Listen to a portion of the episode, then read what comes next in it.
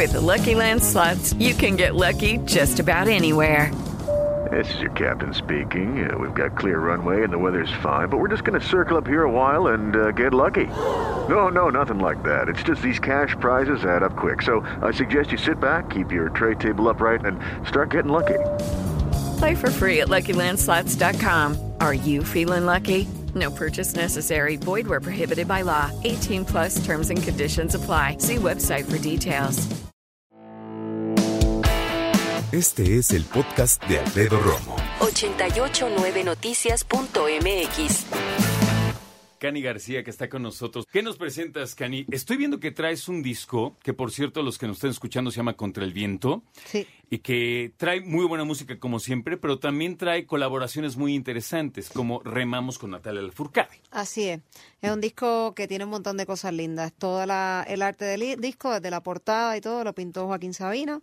Así que eso Mira, es un... ¿en serio? Sí, sí, sí. Wow. Sí, no, esa es la cajita que es una foto mía y esta es la pintura de Joaquín. Ah. Entonces, todo el arte también de adentro es hecho por él, incluso el disco, el, el arte del CD es pintado por Joaquín, todo.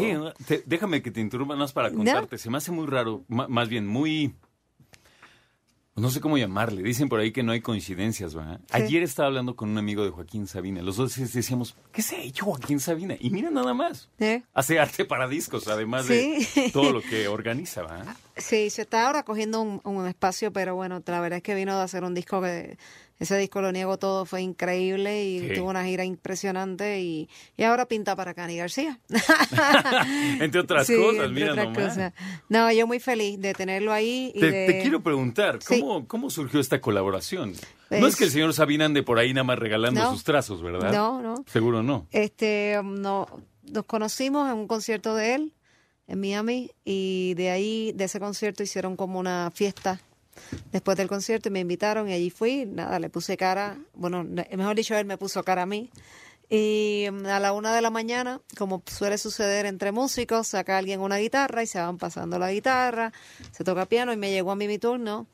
Y él siguió pidiéndome canciones y yo seguí cantando canciones y tuvo palabras bien bonitas y ese día me invitó a su casa y me dijo, quiero que vayas a mi casa y te quedes en mi casa, por favor, quiero que vayas a Madrid. Y yo creo que cuando Joaquín Sabina te dice eso, tú le tomas la palabra. Así que Sí. fui a Madrid a despedir el año y acabé despidiendo el año con él en su casa, con su familia. Qué fue Una maravilla. cosa bien linda, pero bien locuras de la vida, de esas cosas que estaban para que pasaran. Perdóname, cuando dice su familia, Joaquín tiene hijos, su esposa. Sí, su esposa. Te lo pregunto porque yo no sé, vaya, nosotros, yo como cualquier Sí, tienes- mortal agarro mi- mis discos y los escucho, ¿no? Pero Sí. así que diga, ay, la familia de Joaquín, pues no Sí, tengo sí, ni idea. tiene hijas y tiene una esposa maravillosa que se llama Jimena que, que lo cuida y de una manera bien bonita. Quiero regresarme dos pasos, es que Sí. ya me intrigaste. Sí. ¿Cómo son unas fiestas de latinos en Miami? O sea, e- eso, ¿quién más estaba en esa fiesta que tú conocieras? Eh, pues mira, ¿O no eran muchos músicos? No, eran todos músicos de él. Ah, ok. Estaba, Estaba la banda. de Joaquín. La banda de Joaquín y, mm, y fuera de eso estaba, sí estaba Leiva, que es quien produjo el disco de él. Ok. Y estaba allí conmigo, sí, también estaba Dani Martín. Así que eran puros españoles y esta puertorriqueña. Qué bien. Y, sí, y, ah, y ellos también cantaron esa noche, fue bien divertido. Muy Debe ser. divertido. Eso me imagino que de todos los músicos que conoces, que deben ser grandes, eh, grandes personas y grandes aventuras, esa que, qué interesante, ¿no? Sí. Me imagino que la atesoras mucho. Sí, fue un fue una historia que es para guardar para siempre. Este tengo esa, tengo así otras con gente así que, que, que han sido locas, eh, pero esta fue bien bien linda para mí porque fue un acto muy generoso de su parte. Después de, de que me invitara a su casa, que ya era bastante, eh, pasar esa noche allá y él, él insistía en que su familia conociera de mí. Y me dijo, por favor, necesito que cantes en la noche, en, en, este, antes de que todos se emborrachen. Y yo me moría de la risa. Le dije, no, esto me dice, tienes que cantar ahora. Imagínate, todo era como, él era como mi manager. Claro. Y yo le decía, Joaquín, dale, ahora vamos. Y nada, lo sentó a toda la familia porque era una fiesta literalmente familiar, era su familia, Leiva y yo. Leiva es eh, un gran cantautor español que le produjo ese último disco y éramos los únicos allí. Y nada, le canté ahí a su familia. Y allí me aproveché de que tenía un montón, toda su casa está pintada, su, las, las paredes, las puertas de, las puertas del baño, todo, todo hay arte por todos lados. Es como, pareciera hecho por alguien de Circo Soleil, es impresionantemente hermoso. Yo creo que de la música que yo he escuchado en vivo en este estudio, una de las que más me han impactado ha sido Cani, Cani García, que vino hace unos años. Cani, ¿cómo te ha tratado la música? Y me refiero a lo largo de estos años en cuando viniste y ahora nos reencontramos aquí.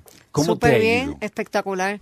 Eh, imagínate, ya es, ya no sé qué me, me, queda así poco de Latinoamérica de poder decir que no hemos hecho y eso es bien lindo, tú sabes, poder decir ahora hacemos hacer gira y haces todos los Estados Unidos, después agarras desde todo el oeste de Estados Unidos y de ahí empiezas a bajar y haces absolutamente todo, México, ahora vamos a hacer eh, como en noviembre hacemos una gira por toda la República, porque ya hice, hice el Metropolitan hace poquito, pero ahora volvemos y hacemos otra vuelta, hacemos Panamá, Costa Rica, todos los países de Centroamérica, vamos a hacer el Cono Sur, todo eso es bien lindo y eso se ha dado en todos estos años. Y ahora pues estamos abriéndonos en España, como seguir abriendo abriendo puertas, pero han sido 11 años desde esa vez y 11 años bien, bien, bien increíbles.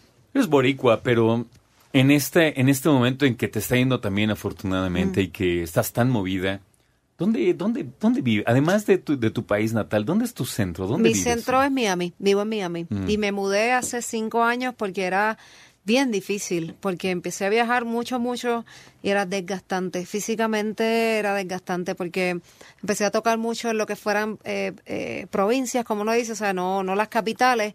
Y de Puerto Rico, por ejemplo, a México no hay vuelo directo. No. Entonces eh, teníamos que tocar el sábado. Sí, entonces tenía que tocar el sábado, por dar un ejemplo, en México. Y decir, bueno, el soundcheck es el sábado pero no puedo viajar el sábado. Me paso el, el, viernes, tengo que ir a Dallas, de Dallas tengo que ir a México. Eso es solo México, pero si digo ya Guadalajara, tengo que ir a Dallas, de Dallas ir a México, de México ir a Guadalajara. De hecho, nada más ir a Dallas, o sea, el aeropuerto de Dallas es la experiencia. Es la experiencia y probablemente pierdes el vuelo. Hay muchas probabilidades porque es tan grande. Claro. Entonces empecé a vivir mucho eso y a sufrir mucho eso, en especial en cuando ya empecé a añadir provincias, añadir que no fuera solo las capitales. Y ya era mucho. Para mí físicamente era demasiado. Y desde Miami voy directo a todos lados. Y llegan mis músicos totalmente cansados y yo llego nueva.